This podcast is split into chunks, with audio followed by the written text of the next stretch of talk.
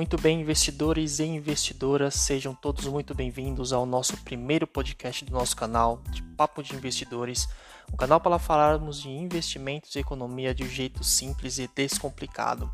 Aqui quem fala com vocês é o Marco Jardim, especialista em investimentos, e hoje para o nosso primeiro podcast decidi trazer um tema em investimentos bastante interessantes e que poucos conhecem e sabem como investir. Estou falando de opções. Quem de vocês aí que estão nos ouvindo sabe o que é opções? Pois é, pouquíssimas pessoas sabem o que é opções e sabem como investir nesse tipo de mercado. A opção ela é um direito, direito de comprar ou vender um determinado ativo por um preço pré-estabelecido em uma data futura. É feito o contrato entre o titular e o lançador, termos que já vou explicar mais adiante, onde o titular tem o direito de comprar ou vender um determinado ativo pelo preço de exercícios, que também é conhecido como strike. A grande vantagem da opção é que pode ser negociada a um preço bem mais abaixo do que uma ação, por exemplo. Existem opções que são negociadas a centavos, enquanto a ação seria negociada em um valor bem mais alto. Como o preço das ah, opções deriva da cotação de outros ativos, como por exemplo ações, índices de ações ou moedas, as opções são classificadas como derivativos. Né? O derivativo, como o próprio nome já indica, são instrumentos de investimentos que derivam de um ativo e tem como principal objetivo dar proteção contra algum risco em específico. Essa proteção é também conhecida como hedge no mercado financeiro. A opção ela nasceu com esse propósito, né, o de redear, ou seja, proteger o seu investimento, mas que hoje ela é muito mais utilizada como uma forma de especulação, o que infelizmente acaba liquidando todo o dinheiro do investidor que busca ganhos rápidos neste mercado. Muito bem, no mercado de opções existem alguns termos bem importantes que o investidor ele precisa saber antes de entrar. Ele é o ativo objeto, né? É o ativo que dá origem à negociação da opção. Por exemplo, pode ser um objeto, pode ser uma, um ativo objeto ações da VEG, pode ser ações da Petro, ações da Magazine Luiza, enfim. Temos também a call. A call é a opção de compra ou direito de compra. Né? Quem compra uma call, quem faz um contrato de uma call, é o titular, né? Ele está apostando na alta, né? ele está apostando na valorização daquele papel.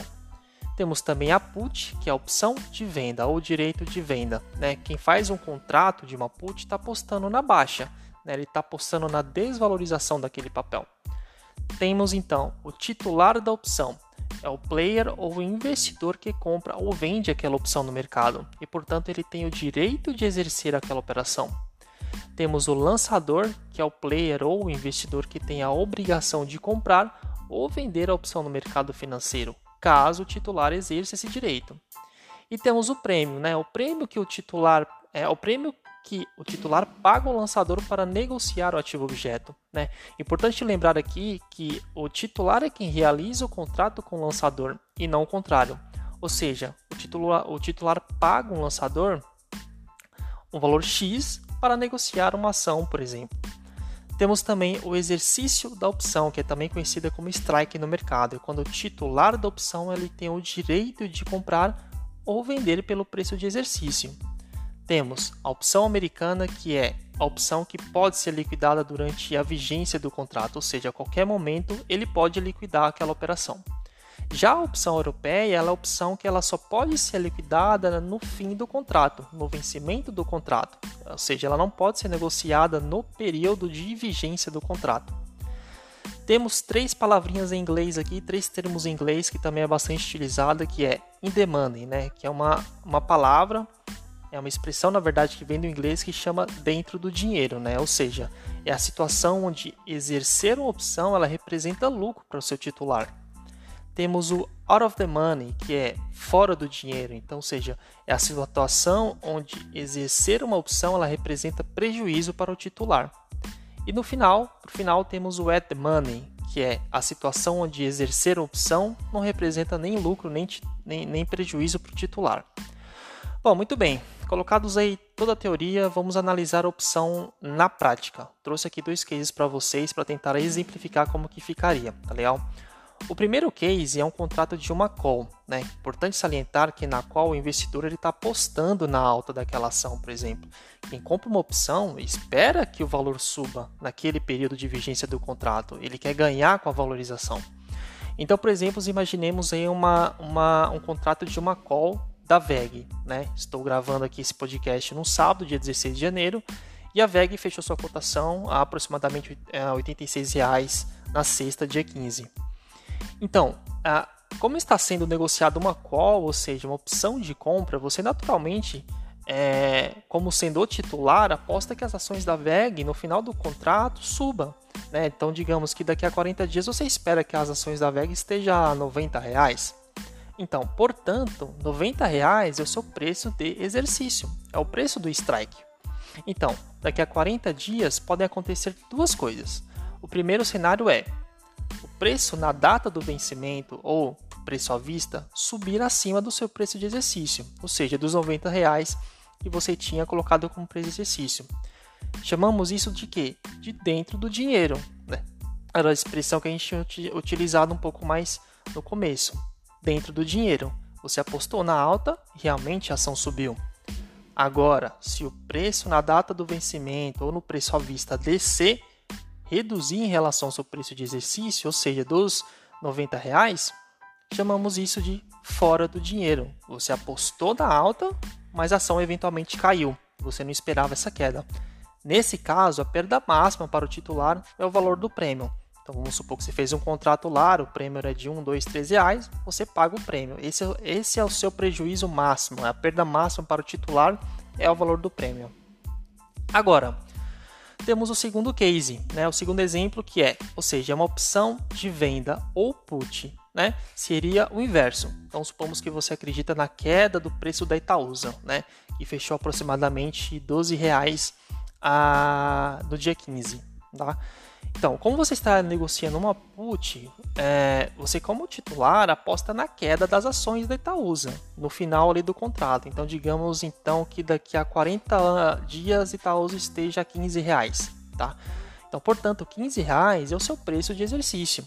Então, daqui a 40 dias podem acontecer duas coisas, tá?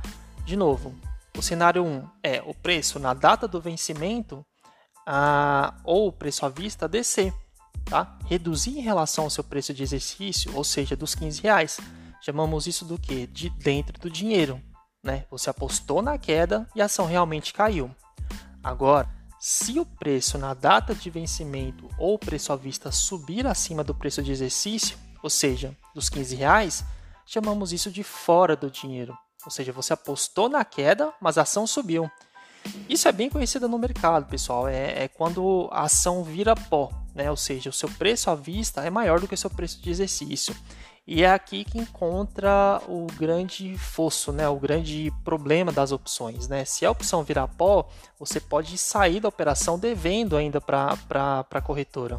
Então é uma jogada, é uma estratégia bastante arriscada e muitos investidores que estão começando agora já querem entrar nesse tipo de estratégia sem conhecer muito o mercado e que é muito importante a gente ter essa noção do perigo que mora por trás da opção.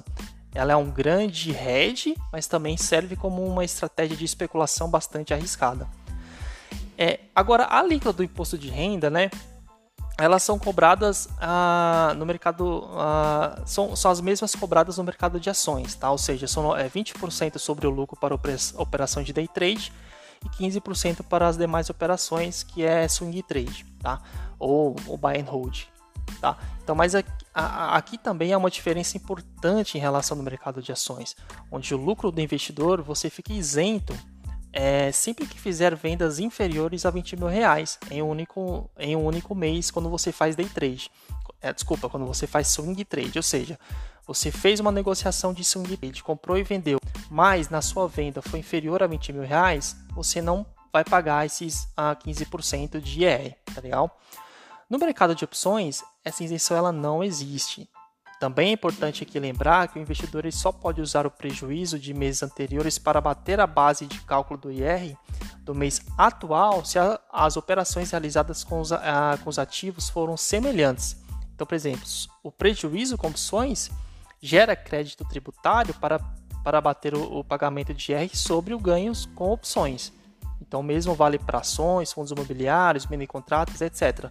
O que eu quero dizer aqui, se você teve um prejuízo com opção, você só pode abater o seu prejuízo com uma outra operação de opção. Você não pode querer obter é, abater o seu prejuízo, por exemplo, com ações, com fundos imobiliários, com mini contratos, etc. É sempre a mesma a operação de a, investimento. Bom, pessoal, acredito que seja isso. O grosso da opção é isso. Claro que para cobrir todo o tema de opções é necessário um, um curso de mais ou menos uma semana para aprender sobre cada estratégia, como, por exemplo, trava de alta, trava de baixa, estratégia butterfly, compra seco e principalmente para entender sobre os riscos envolvidos. Mas a princípio, acho que através aqui desse podcast que eu fiz para vocês, vocês já conseguem ter uma visão mais generalista de opção, tá?